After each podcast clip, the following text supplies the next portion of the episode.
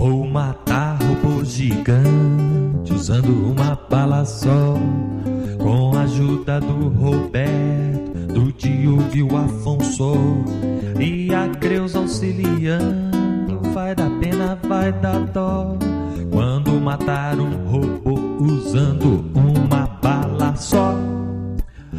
Quanto podcast por aí que fala, fala e não diz nada, ou quase nada. Livros, HQs, games e filmes é só no MRG, no MRG. E eu volto a falar do assassinato do robô. O podcast motivou a eu compor esse cocô. Dom Jobim que me perdoe, mas assim ficou melhor. Ao parar com esse sambinha e matar esse robô.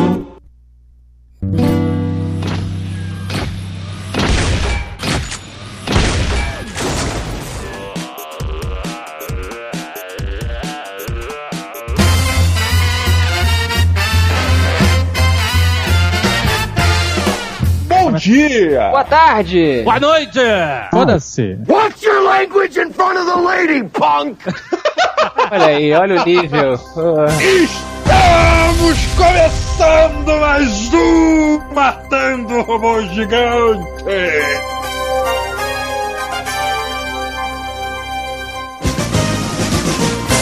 Problema é que quando o Diogo faz a voz dele de, de grito, ele vira um outro personagem. É, tô vendo. tô até assustado. Ele vira um cara que fala assim. A minha cabeça dói, maluco, quando eu grito. Tá bom, eu sou Afonso Solano e você que gritou aí e virou outra pessoa é quem? Eu era pra eu é, pra eu apresentar, mas tudo bem. Eu sou o Diogo Braga, diretamente de Brasília, diretamente de Curitiba, terra do calor. O oásis de calor do Brasil. Azagal e Jovem Nerd. Iá, estamos aqui. Muito bem, senhores. É, estamos aqui recebendo vocês para falar sobre sovacos. Olha que coisa legal. Ah, Ah, é? Então, eu, eu matei o meu cabeludo e uso Rolon agora. Pois é, é exatamente nesse ponto que eu queria chegar. Outro dia, tem o quê? Uns cinco dias, eu tive que, eu tive que me livrar das minhas camisetas mais confortáveis. Hum. Por quê? Elas estavam esbranquiçadas. Cara, porque os sovacos, eles estavam duros por causa do rolão.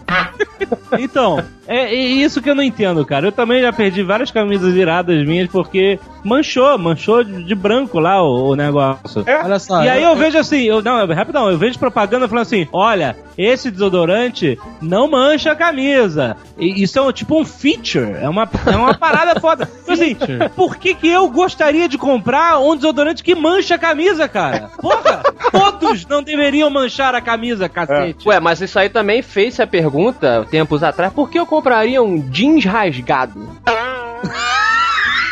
Ah, Você acha que um dia a camisa manchada de desodorante vai ser moda que nem o jeans rasgado? Eu acho Olha só, No possível. apocalipse, você é uma camisa manchada, ela é melhor que nenhuma camisa.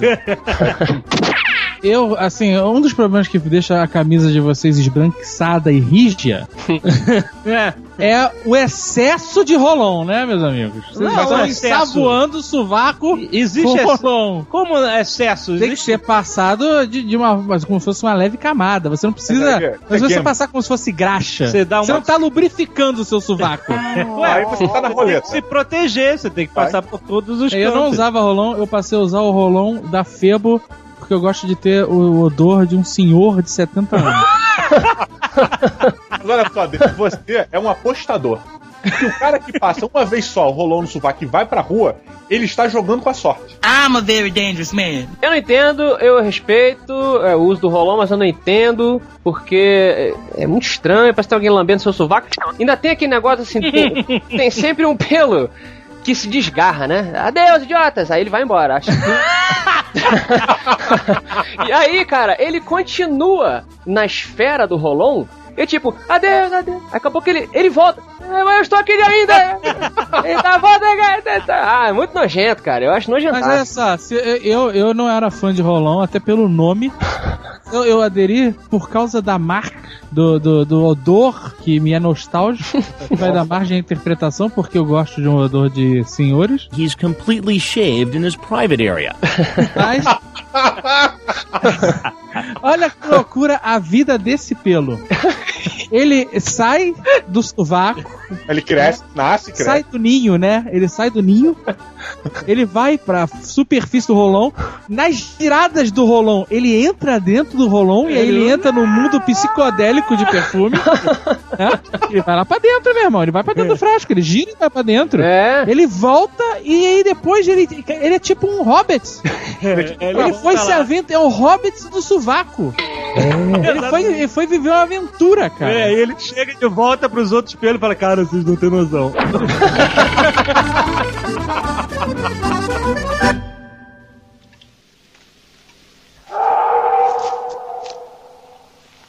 Did you hear that? I heard that. What was it? Oh, shit, David. What is that? I don't know. Come on. Come on, where?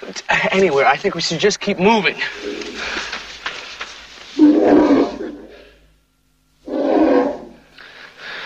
It's circling us. Ah, fuck. You think it's a dog?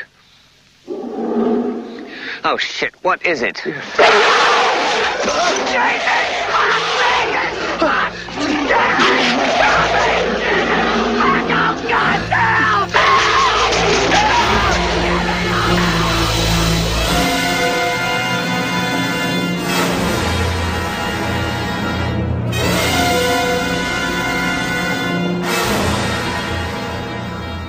Era uma vez, meus amigos.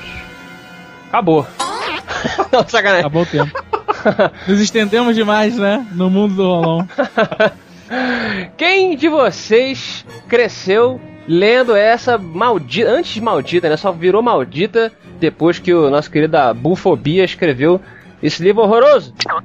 Mas eu, eu fico muito, eu fico muito curioso se o Pequeno Azagal. Vocês já perceberam? Eu tenho um fascínio pelo Pequeno Azagal, né? Olha É, tem. Eu sempre pergunto, Pequeno Azagal, tá?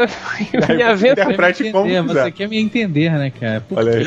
Eu quero entender exatamente sua formação. Azagal, qual a sua formação literária?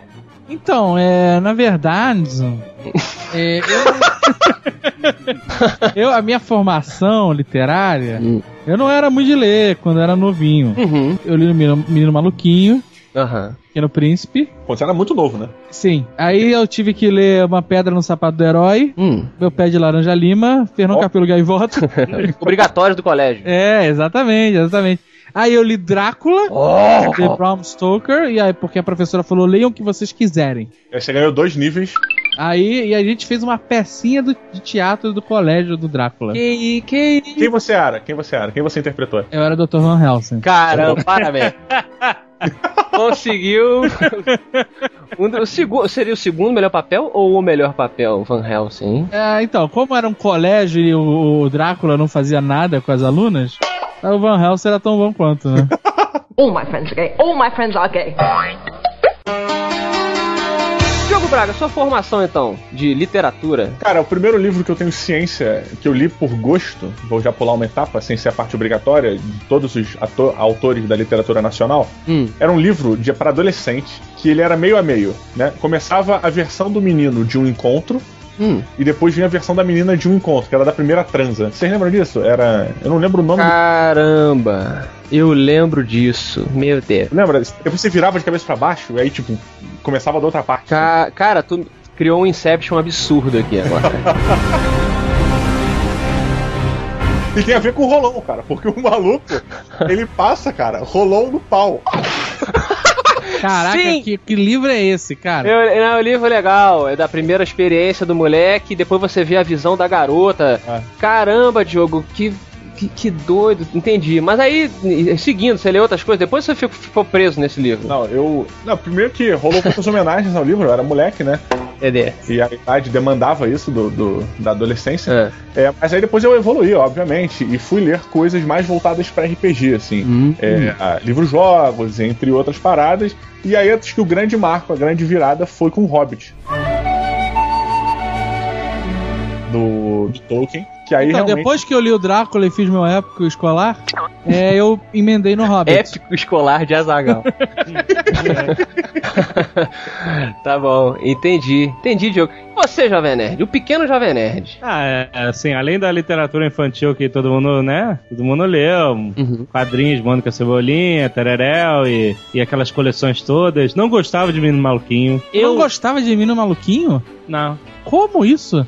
Eu também não. Também não Eu achava que ele não transgrediu o suficiente pra ser intitulado Menino Maluquinho. Eu entendeu? também, Jovem Nerd. Caramba. Eu achava que ele tinha que ser mais agressivo, cara. Ele pagava de malandriço pra caramba. E não era. Não e era, não era. pois é. Não era. Fumar na praça, né, vender drogas na escola. Não. É, o que que vocês esperavam que o Menino Maluquinho fizesse? Jovem Nerd, ach... o Jovem Nerd achava que o Menino Maluquinho não transgredia. Eu achava, eu achava boring. Eu, eu- eu queria uma coisa mais Denis o Pimentinha. É, exatamente. Quantos anos vocês leram o Menino Maluquinho? Leram pra mim, na verdade. Mas aí, o que acontece? Eu, eu, e aí, eu, eu- engraçado, eu tinha, eu não sabia o que ler, né? A escola dizia o que ler. Eu lia só os quadrinhos da Mônica e tal.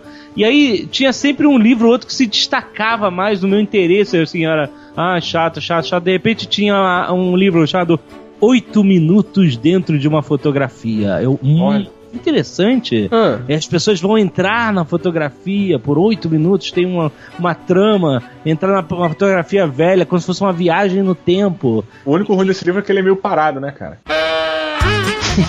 Ah, caramba! Ah, excelente! E aí eu sempre me interessei muito pelos livros que eram assim meio ficção científica e tal. é, e, e realmente fui fisgado pela leitura quando eu li Isaac Asimov, né, cara? Então eu li Eu Robô, aí eu considero O Transgressor. o livro foda que me fez chamar a leitura, né? Foi Eu Robô, que era muito bom e eu recomendo pra todos. Pô, eu lembrei de um livro aqui antes de passar pro Afonso, cara. Eu lembrei de um livro aqui quando ele falou de fotografia, que eu li realmente antes do desse dos adolescentes que passavam desodorante no saco.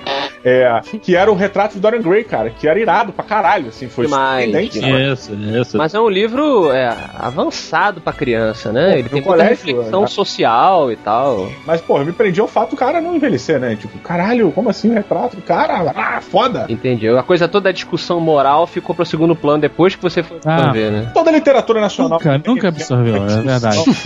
Nunca se prendeu a isso, né, cara? Tipo, sempre se prendia a alguma outra coisa, por exemplo, sabe? Alguma guerra, alguma confusão. Aham. Eu nunca me prendia aos detalhes, por exemplo, sargento de milícias ou cortiço. Eu nunca me prendia aos conflitos, eu nunca analisava os conflitos sociais da época dentro daquele Você é uma estabelecimento. pessoa superficial, você deve ser feliz assim. Mas essa é a teoria, né? Os ignorantes são, são felizes. Eu sou feliz pra caralho. Já dizia Cypher, né? You're the Oracle? É, eu acho engraçado que duas coisas, né? Primeiro, a escola brasileira ainda insiste, pelo que a gente vê, a forçar as crianças a lerem livros que não são adequados a- ao interesse delas da época, né? Isso é uma tática do governo Sim, sim. pra desestabilizar as massas. Porque todo mundo sabe que a educação, um povo educado é um povo que contesta e que exige seus direitos e que transforma e muda o status quo. Olha aí, exatamente. E quando a escola já te educa mal e, aliada a isso, te obrigam a ler livros que vão te criar traumas e que vão te atrasar o processo de leitura em anos ou décadas, isso, cara, é só uma. É, é- só pode ser uma manobra do governo. Quer dizer, Qual o livro que a gente pode indicar? É esse legal que a criança vai se identificar e vai ser divertido? Tipo. Tipo, Os Caraveiros do Diabo? Não, não. Vamos indicar Fernão Capelo Gaivota. Puta que pariu. Que é o livro mais chato do mundo. Porra, Mar Morto, Marmoto, cara. Marmota, eu chamava o livro- de Marmota. É, isso tudo é, uma- é uma tática. Eles devem estar rindo nas suas caras. Ha, ha, ha, estamos mantendo mais uma geração de ignorantes analfabetos funcionais. Caramba, Diogo, depois eu que sou o conspirador, tá vendo? Não, mas é porque assim, eu, eu, eu concordo em certa parte com o que o Casal falou. O que eu acho, na verdade, é que a época pra se ler é, os livros que são indicados no colégio é uma época errada. Porque são livros que têm críticas sociais fortíssimas, são livros que falam de assuntos interessantes, mas não. Porra, pro moleque, cara, do colégio, sabe? Luneta Mágica é um livro excelente, cara. Sabe, mas, porra, é- a, a linguagem, a maneira como ele é escrito, como é passado, o tempo, o time todo do livro, é uma parada que, porra, é difícil, cara, pra um leitor novo pegar e sair lendo, entendeu? Não, é difícil para um leitor que está explodindo de hormônios e onde suas amigas de colégio estão começando a ter peitinho e bundinha. É verdade. O cara não consegue pensar em nada, meu irmão. Porra, tem que ser uma parada com muito apelo. É, Se você. Pô, não dá pra ter camada, não dá pra ser cebola nessa época, cara. É, não dá, não dá. dá se for certo. Se for o Jovem Nerd, certa. for o Jovem Nerd que, que, não é, que é o transgressor. Não, então. Dá, dá se você der o Hobbit pra galera ler. Dá se você. Entendeu? Mas é complicado. Mas quem lê o Hobbit com essa idade não vai achar as camadas todas. Ele vai achar legal a história de aventura, que é válido. Mas livros muito profundos e chatos, eles ah, não cola, não adianta. Não adianta, cara. Ninguém, a pessoa pode até ler, não vai, não vai absorver porra nenhuma. Essa que é a verdade.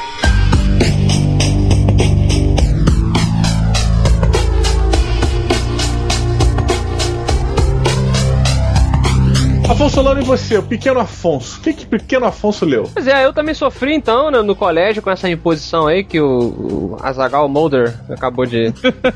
de Então você é a Dana, né?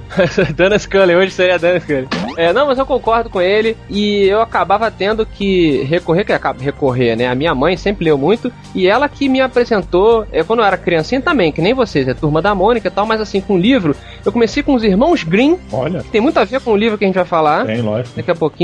E depois, cara, é, eu fui pulando pra Júlio Verne. Muito bom. E aí, aí depois foi pra Edgar Allan Poe, que eu curti pra caramba. Eu já pulei pro terror quando eu já tinha uma idade legal, minha mãe me mostrou. O Arthur Conan Doyle com o, Sherlock com o Sherlock Holmes, é. E por último o Stephen King. Mas é, é- é assim, eu percebi, acho que falta, acho que só o Jovem Nerd não citou, mas todos nós citamos pelo menos um ponto de partida lá na criação com o terror, né? Quando a gente é jovem. Pois é, mas eu não tive contato com a literatura de terror. Pois é, você foi o, o único aqui que não se- só veio depois, então, alguma coisa que você veio ler, né? É, a Branca dos Mortos. eu nunca li um livro de terror na vida, nunca, nunca. Eu não sei porquê. Porque você é cagão. Não, não. Mas qual o problema de você cair? Não, não, não, não, não entrou, não passou não, na não é um problema, é uma constatação. Meu time, meu time, Jovem Nerd. É, mas não foi por falta de interesse, foi simplesmente que não, não tomei conhecimento.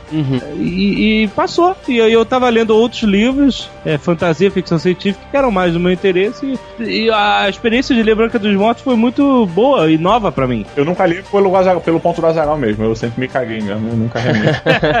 Só peguei mais velho algumas coisas assim, e aí foi foda.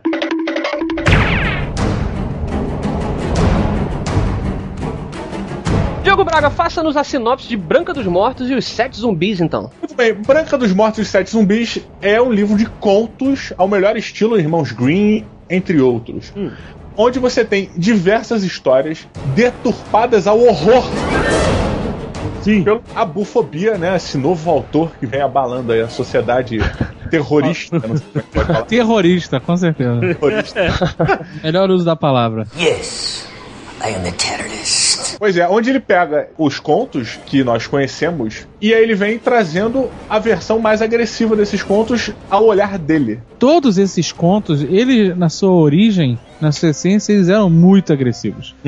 Não eram histórias legais e é sempre eram histórias terríveis para ensinar as crianças com medo mesmo, né? Exato. Botavam terror na criança pra ela não sair na floresta, pra não sei o que lá. Tá falando pra- de contos originais. Isso, é onde eles nasceram, na essência deles. Sim, sim. Era, o próprio era- conto da Branca de Neve, que a gente até discutiu aqui, porque falamos sobre um livro que é, tentava chegar à origem, né? Isso. Onde veio o conto da Branca de Neve. E eram coisas horrorosas. A, a substituição da mãe pela madrasta, que, que era uma coisa pra minimizar absurda. No conto real era a mãe da Branca de Neve que rejeitava ela, sabe, cara? Aham. Ah, pô, isso já é um- uma mudança agressiva dentro da história. Dentro da, da, da formação dos Green também, você tem sempre o fator da morte incluso ali, exatamente para ou para você assustar, como a Zagal lembrou, ou para você ensinar a criança, porque é uma coisa que a nossa sociedade bundinha, bundinha hoje está fazendo é transformando as criancinhas em boiolinhas, cara. Mas olha é só, a, isso é a sociedade do metiolato indolor. Exato, cara. Porque os irmãos Grimm, eu tô usando os irmãos Grimm como ponte, claro, as, as lendas vêm de tudo quanto é canto, mas as sociedades usavam isso que o Diogo tá falando. A história para alertar, para ensinar, para preencher aquela lacuna de curiosidade da criança, que tem um período, né, que, que nós jovens nos interessamos muito pela morte. Tentamos entender. Você vê um, um bichinho morto, você vai lá cutucar, com a varetinha, não chegando a ponto Dexter, né? Você pegar e botar na gaveta pra ver depois, aí você tem que. Aí tem, tem problema.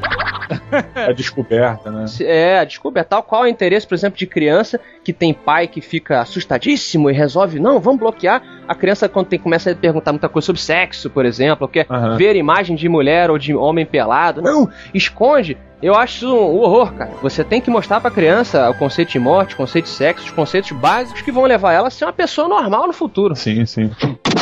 Os próprios irmãos Green, eles mesmos alteraram as histórias deles. Porque eles, quando lançaram, eles começaram a reparar, cara, que os livros deles faziam mais sucesso para um público que eles não focaram quando eles escreveram. O pai contava pro filho, e aí assim por diante, era uma coisa mais familiar. Eles começaram a ver que, porra, peraí, vamos começar a alterar essas coisas pra gente ganhar esse público que a gente não, não ganhava. Lógico, de uma maneira é, diferente do que a gente tem hoje em dia, no pensamento mercadológico, sabe? Uhum. Mas eles mesmos já começaram a alterar as histórias dele para o público maior ter acesso, sabe? Jovem Nerd, você que descobriu o horror literário há pouco tempo. Horror! ah, the horror. Passa a mão na careca, todo mundo. Jovem Nerd, o que, que você descobriu que te assusta? E me assusta. Tudo assusta o Jovem Nerd. Tudo. Volta e meia o Jovem Nerd tá dando chiliquinho. Que chiliquinho? Olha aí. Volta e Chiliquinho meia. de quê? No, no Halloween desse ano tem o Nerd Office que o Jovem Nerd dá um gritinho fininho. aquele gritinho assim, ai! Sabe? Aquele que, que vira mancada. Porque a Aquele de porta rangeu, meu irmão. Ei, Jovem Nerd. Ah, meu irmão, não vem com essa. Fala aí, fala aí, Dave. Esse é o Nerd. Esse é o Nerd. Fala aí, Alexandre. O que, que- o que, que te assusta de verdade? assim? O que, que faz você olhar pra trás assim quando tá andando na sua casa sozinho, sabe? Pensar assim, será? Estamos falando sobre horror, não coisas reais. assim, É, é, não é ladrão. É. Não. Sim, sim. Eu lembro que quando eu vi a primeira vez o Sexta-feira 13, Olha. o Parque 3, Hum. fiquei bem abalado e não conseguia dormir. Minha mãe teve que me ajudar lá pra dormir e tal. And I'll never forgive myself. It's the worst day of my life. O que me faz realmente ficar assustado é me colocar na situação do terror. Hum. É, e, e um filme que, que me deixou muito transtornado, que eu, que eu sabia que era mentira, que muita gente foi achando que era verdade, foi a Bruxa de Blair. Ah. Muita gente. Teve aquele marketing, né? Que todo- muita gente foi achando que era verdade e tal. Eu sabia que era mentira. Mas eu consegui me transportar pra situação dos moleques e eu realmente fiquei transtornado. Fiquei bem tenso durante o filme. Um filme que me deixou assim foi o Exorcismo de Emily Rose. Olha. Geralmente eu tô vendo um filme, ele pode ser sinistro e tal, mas eu sempre racionalizo e falo, é só um filme, tá tudo bem. Mas o exorcismo de Emily Rose é feito de uma maneira que você tem uma dificuldade É verdade. de. Você, você ah, meio que acredita na história. Até porque ele é baseado numa história real também, né? Pois é. Sim, sabe? Mas até aí é, tudo pode ser muito manipulado e tal. Sim, lógico. Mas esse filme ele realmente ele me deixou um certo cagaço do demônio. né? E aí, meu irmão, esse filme deixou um, um- uma espé- Não é um trauma, não é um trauma porque eu não choro, nem abraço o joelho, nem fico em posição fetal. Mas sempre que eu olho para um relógio de madrugada e tá marcando 13h33, eu me preocupo. Eu falo, esse minuto tem que ser rápido, por favor. Listen to them. Children of the night. What music they make.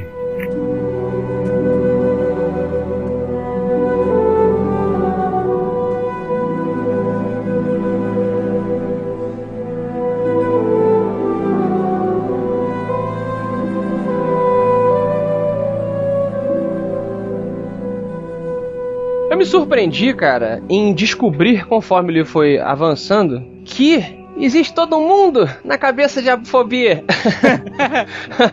Porque assim, você lê o primeiro e você acaba vendo, pô, bacana a visão de uma das milhares de visões que a Branca de Neve sofreu, como o Diogo lembrou que falamos outro dia também. Mas aí, cara, você fica às vezes com uma sensação assim, pô, mas o que, que era aquele lugar que ela tava? De quem era aquela casa? O que, que foi aquele corpo que ela encontrou? Aí você pensa que são, beleza, são pontas soltas e tal. E aí, cara, conforme os contos foram avançando, ele faz uma coisa até é, tarantinesca, né? Que a gente brinca. Aham. E aí ele conta pra você a história daquela casa. Antes da Branca de Neve parar naquela casa. Sim, sim, Porra, sim. quem foi que morou lá, entendeu? Porque tem uma hora que ela. Eu percebi isso quando ela faz uma parada com o piano. E aí na outra história você descobre de quem era aquele piano e por que, que ele tava ali. E aí você vai vendo cada detalhezinho. Aí você, caralho, que bacana. O cara não só fez os contos separados, mas todos eles fazem parte do mesmo universo, né, cara? Sim, cara. Isso é, isso é muito surpreendente até. É essa agulha que vem passando, né? Um pouquinho de cada, de cada personagem está presente dentro da história do outro, e isso tudo se torna uma grande história no final. E eu junto já isso, cara, na- no meu grande medo. É, o meu grande medo ele é muito do. Quando a parada fica em aberto. Não é aquele aberto escroto, sabe? Mas, tipo, terminou e fudeu. Oh, sure, I can do that. Sabe? um, um filme que é meio caído, mas que me fez um. me deixou num terror absurdo, que eu tive dificuldade por semanas, cara, depois de velho isso. Foi o filme do Silent Hill, cara. James, honey, did something happen to you? Ah, Que é uma parada meio assim, cara. É uma história que, porra, tá te contando e termina. E você, caralho! Acaba mal, né? Pois é, ele na verdade tem um final puramente pra fechar o filme, porque, tipo, não, cara, não pode terminar assim, cara. vamos lá, vamos lá, sabe? E que você tá acostumado com um conto e eles viveram felizes para sempre, sabe? Ou que termina com uma lição de moral, nem que seja a porra da mãe da Branca de Neve sendo assada nos sapatos de bronze, sabe? que seja isso, mas ou o mal perece ou o mal encerra a história. Que fetiche forte é isso? Não, mas é que tem uma versão da história que é essa, cara. Que é, pô, eles, eles assam a mulher em sapatos de bronze, cara. Sabe, tipo, é bizarro. O lance do abufobia virar pra você no final de um conto e simplesmente dizer: "E ela mordeu seus lábios delicadamente e lentamente a força foi mordendo mais forte". Eu não, eu não sou bom em contar história. Estou destruindo pra você no final. Mas e dizer que aquela, aquela mordida foi ganhando intensidade e termina aí? Vai tomar no cu, cara! Sabe? Porra, meu irmão. Não. Outra coisa que eu acho legal que o, o Fábio. Fala Fábio Yabu. Porra, apelido do cara. Pode chamar, pode chamar. Fábio Yabu. Não, vocês sabem por que, que é a bofobia, né? Eu, o Fábio Abu, nosso querido Fábio Abu, é conhecido por autor de livros infantis e agora infantos juvenis e tal. E coisas muito fofinhas e tal. E quando ele foi lançar esses livros, são livros pra. O Branca dos Mortos é recomendado pra maiores de 18 anos e tal. E tem, tem sexo, tem morte, tem violência pra caralho e tal. Holy complications. Então ele não queria correr um risco de eh, um pai chegar numa livraria e perguntar o que você tem do autor Fábio Abu pra minha filhinha de 5 anos. e o atendente escrever lá na, naquele computador Fábio Abu e vir Branca dos Mortos na sequência. É, Entendi. exatamente. Very impressive, He-Man. Inclusive, o Abufobia, o Fábio Abu, ele é um cara que me assusta. Porque ele fala tão devagar que ele é como um psicopata com uma colher na mão. Tô contigo, tô contigo, jogo. O... Ele vem construindo a fala dele, o discurso dele, de uma maneira calma e psicopática. É, são as características de alguém que tem monstros interiores.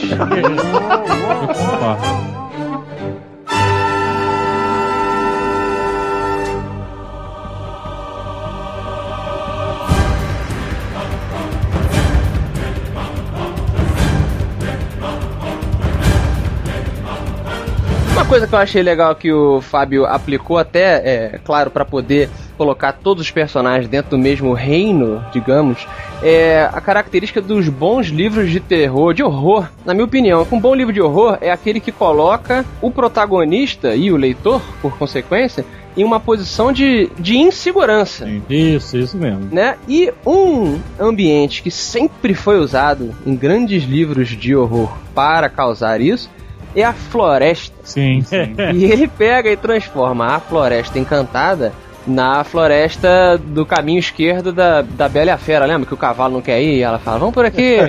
e, tal. e eu achei muito legal que ele usa um pouco daquela coisa do Lovecraft, que é você plantar um elemento. É, em algum sentido que você captou, por exemplo, ah, a pessoa tá lá cavalgando na floresta e ela começou a ouvir um- uns, uns barulhos estranhos, é, como risadas, batuques e espirros. Aí você que tá lendo fala assim: puta que pariu. O que que tem nessa porra dessa floresta que tá espirrando, cara? E é aquela coisa meio do Lovecraft você botar um elemento que você não entende, né? Você não consegue catalogar ele dentro da sua biblioteca de terror. Se tem alguma coisa ali que você não entende, mesmo tendo a carga de terror que você talvez tenha, qual monstro que espirra? Deve ser um negócio muito esquisito. E eu, eu congratulo o Yabu por me assustar com um espirro, então. Eu acho até, cara, que isso vem somado ao fato da gente ter é, um. Muita gente. Eu, na verdade, nunca li os contos da, da Disney, não, né? Dos irmãos Green e tal. É, nessa versão mais light. Eu já ouvi falar, já leram pra mim quando era menor e o caralho. Mas você já sabe que a Branca de Neve tem os sete anões, que a Cinderela não sei o que, que a Bela Adormecida dorme e tal, não sei o que. Então, você fica tentando durante as histórias, cara, pegar esses elementos que fazem parte desses contos encaixar dentro daquela, daquela parte, daquele, daquele mundo que ele criou. Só que assim, cara, não tem como entrar. Você fica tentando sempre botar de um lado positivo, sabe? Ah, não, daqui a pouco vão vir os anões e vão salvar. Daqui a pouco vão chegar os ursinhos para tomar as sopas. Daqui a pouco, tipo, nenhum momento você consegue encaixar o normal dentro daquele mundo, sabe? Aham. Sempre vem uma reviravolta que te fode pra caralho. E aí você, puta que pariu. sabe? É, e, né, e isso está presente principalmente nos contos em que você não reconhece o título, né? Porque alguns você vai de cara, né? O próprio título do livro, que é a Branca dos Mortos, Sete Zumbis. Ok, você já pintou um quadro na sua mente do que você vai ver, né? Etc. Mas aí você vê aqui o monstro, o cemitério, Uhum. a confissão. Nossa, muito bom. O que, que é isso? Peraí, o Fábio Abu deve ter, né, tomado a liberdade de criar algum conto original dele e tal. E aí você tá lendo o conto, você não tá reconhecendo nada, você não reconheceu o título, você não reconheceu o personagem, você, pô, tá lendo outra coisa. E de repente, ele joga um negócio na tua cara que você reconhece. Isso é legal. Qual ponto clássico ele tá falando. Tem um, um ponto que é bem polêmico, falando um pouco dos bastidores do, do, do livro, que é o Samara Punzel. que era pra se chamar Samara Pornzel. Eita! Porque é, é loucura, é putaria, é, é o monstro do Yabu lá dentro, sabe? e aí, na hora de ter a ilustração do conto, eu falei pro ilustrador: olha, perde a linha. Perde a linha, quero marca de tapa na bunda, quero arranhão, quero loucura. E aí ficou a ilustração. Eu quero loucura, olha. Ficou Carlos Zéfiro. Nossa! Essa ilustração tá no hot site da Branca dos Mortos. Olha Tá, aí. Mas tá- E aí o Jovem Nerd Fiava Yabu Não, não, deram o chiliquinho, deram o chiliquinho. porra, não dá. É-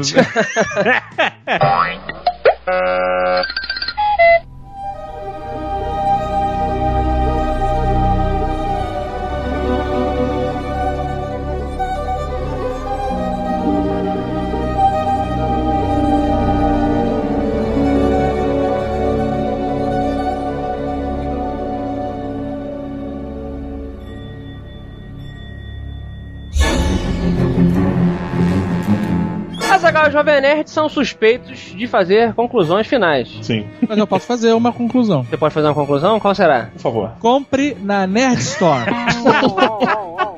Mas olha só, não, eu, tenho, eu tenho uma boa, eu tenho uma boa dica. É. Você pode ir no perfil do Scooby, do- no, no, no livro, no Branca dos Mortos no Scooby, que é a rede Não é social de Scooby, é livros. Scoob. Scooby. Que é Books ao contrário. Books ao contrário, exato. Que a gente não sabe. Sério? Ai, mais um, mais um. Cara, eu que descobri, fiquei maluco. Ah, Scooby é conhecido no Brasil como a né, rede social de livros e tal, e, e a gente não tem controle sobre o que as pessoas publicam lá e, e as avaliações.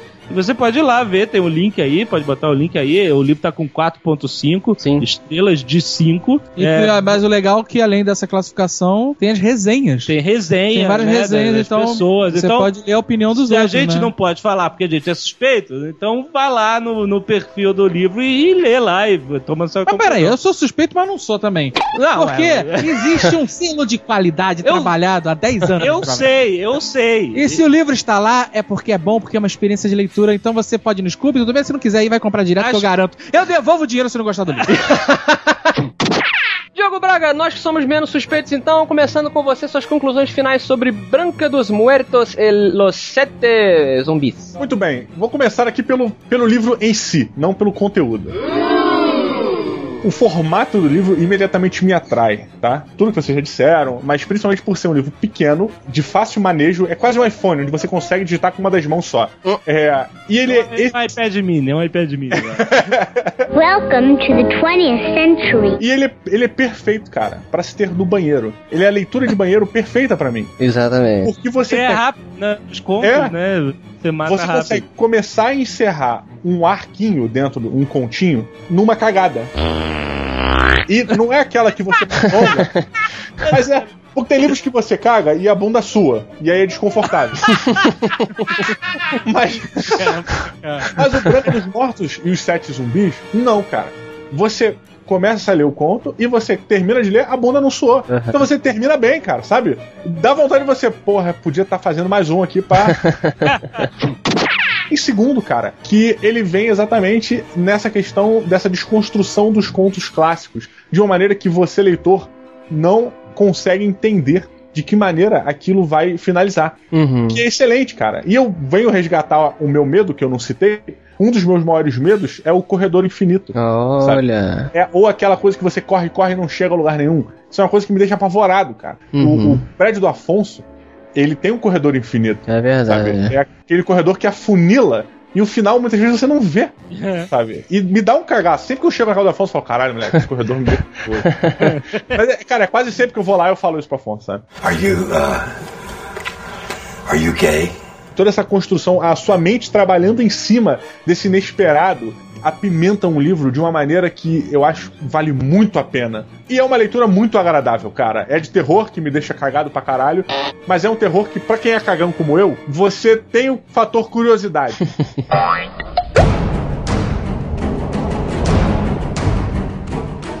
Agora eu quero saber do senhor, senhor Afonso. Que você achou do livro? Fale do papel amarelado. O papel amarelado. Cara, é, pois é, a finalização desse livro, o Azagal sempre gosta de puxar aquele que estava lá mexendo e mexendo. Eu não preciso falar nada. Se você abrir a página de créditos, Ah. está escrito ali, ó.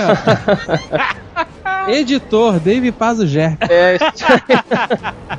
Porque, cara, são esses detalhes que o Azagal é tão é, prendado, né, em, em aplicar, que fazem com que o livro digital ainda esteja lá atrás, na corrida da literatura. Eu, eu só teria orgulho, por exemplo, tudo bem que eu sou de uma geração que nasceu com livros assim, talvez uma geração que venha já com livros digitais tenha um pouco menos desse apreço, mas eu acho que o mais legal vai ser a fusão dos dois, um livro digital que você possa colocar na sua estante e ele exteriorize de alguma maneira ali um título com essa é, esse hot stamp, entende? É, eu acho que falta isso no, no futuro do livro digital. Então é engraçado porque você falou disso, que agora, né, tá chegando no Brasil Kindle, é, iBook Store, né, Amazon, eles estão vindo, né? Uhum. E o mercado digital aqui vai crescer, os títulos ainda são muito limitados e tal. E aí eu tava, já tava, a gente já tá começando a estudar como fazer pra trazer é, o nosso conteúdo pro digital, né? Alguns livros são até mais simples. É, agora, por exemplo, o que mais me preocupa é o, o protocolo Blue Hand. Uhum. Que é um livro todo trabalhado para gerar uma experiência de leitura como se aquele livro tivesse sido escrito, revisto, anotado e passado para você. Um livro usado. É né? verdade. É, o conceito do livro é que alguém escreveu e você tá lendo. E, porra, como é que o cara vai escrever num iPad, sabe? Não tem como, né? Uhum. Então, o, o- o desafio mesmo do digital é você criar um formato que gere uma experiência, no nosso caso, da Nerd Books, é, adequada àquele, àquele, àquela mídia, entendeu? Aquela. É, e e isso faz um pouco de paralelo, por exemplo, o pessoal às vezes brinca, pô, mas você gosta muito de. Nós todos aqui gostamos de action figure, né? E aí a pessoa acha às vezes que, ah, mas o action figure é só um, é um bonequinho e tal. Não, o action figure, pra mim, ele tem a mesma importância de um, de um livro que você coloca na estante que tenha um- um- uma tipografia importante que você olha de longe e imediatamente a sua memória volta àqueles momentos que aquele filme, aquele jogo, aquele quadrinho ou aquele livro trouxeram para o seu emocional, né? Então eu acho que o Branca dos Mortos, nesse quesito, tá é, é- excelente por tudo isso que a gente falou. Nice! Eu sou um cara muito crítico, então minha única crítica ao livro é que eu gostei muito de uma coisa que o Fábio fez, que foi emular o estilo de texto remetente aos irmãos Green, que é um texto simples, que é um texto direto e pouco descritivo que é característico dos contos de fada. Só que certas passagens do livro ele dá um salto para uma narrativa um pouco mais descritiva. Uhum. Que eu, isso é pessoal, fiquei um pouco assim desconcertado. Pô, mas não tava uma coisa mais Irmãos Green, agora tá uma coisa mais. É, uma narrativa mais tradicional. Então isso foi a única coisa que me desbalanceou, porque o resto, tudo que o Diogo falou, a brincadeira toda de transformar os contos em coisas macabras, porque esse é um livro macabro do começo ao fim, é excelente. Eu recomendo esse livro para dois tipos de pessoa. Homens e mulheres, né? Isso. Homens e mulheres, então, que sejam, um, amantes de contos de fada que tenham crescido com eles e gostariam de ver uma nova abordagem de um cara que escreve muito bem as metáforas que o Fábio usa para descrever certos sentimentos, certas ações, certas situações morais são excelentes, cara. A escolha de palavras que ele usa, eu achei. É porque não tem como dar exemplo pra não, pra não estragar, né? Mas eu achei assim, pô, o cara tá de parabéns. E, apesar do livro ser recomendado para 18 anos, eu gostaria que o meu filho, aos 13, lesse esse livro, cara. Você é maluco, né? Não, cara, não é, cara, porque falta isso, cara. Outro dia fizeram um Nerdcast excelente, inclusive, de, sobre remakes. E aí eles estavam falando, porra, a gente nunca vai ver o Robocop estourando o engravatado né, no, no cinema do jeito que ele estourou. é entendeu? Ou melhor, o Edge 209 estourando o engravatado. Put down your weapon. E, e, filmes que fizeram a minha infância, como o próprio Sexta-feira 13, A Coisa e filmes de terror do, de horror do tipo, é, me fizeram, eu, eu acredito nisso, você pode discordar aí nos comentários, uma criança mais consciente da realidade do mundo em que eu vivo. Eu vejo muita criança com medo, sabe? Com medo de, de ai, ai, se esconder, sabe? Menininho se escondendo, ai, ai, tô com medinho. Quando você é muito criança, tudo bem. Mas, porra, moleque de, de 10, 11 anos se escondendo que nem criancinha, eu, eu, sei lá, eu sou mais a favor da, da criação um pouco medieval, sabe? Aquela coisa que até o Jovem Nerd falou, que as crianças, antigamente, elas passavam, acho que foi você, Jovem Nerd, que falou, a criança, ela, era, ela ia da infância pro adulto. Né? Ele tinha contato com a morte logo, ele via, tá, o mundo é assim. Não, não existia o conceito dessa evolução. Criança, puberdade, adolescência, etc. Não existia isso, né? Isso é um conceito moderno. É, só que eu acho que hoje a gente tá com esse, esse, essa adaptação muito longa. Eu realmente gostaria que o meu filho, quando tivesse uns 13, 14 anos, começasse a ler é, um livro como esse, que desse para ele uma concepção mais madura de morte. Eu sei que é uma brincadeira e que nem todas as referências ele vai pegar. Uhum. Mas eu acho que falta isso nas crianças desse nosso Brasil. Hello there, children! Excelente, acho, acho válido, Afonso. Inclusive, eu vou aproveitar para dizer que, é, Diogo, você está garantido na festa fim de ano do Jovem Nerd. Já o Afonso tem que sofrer um pouco mais essa crítica dele.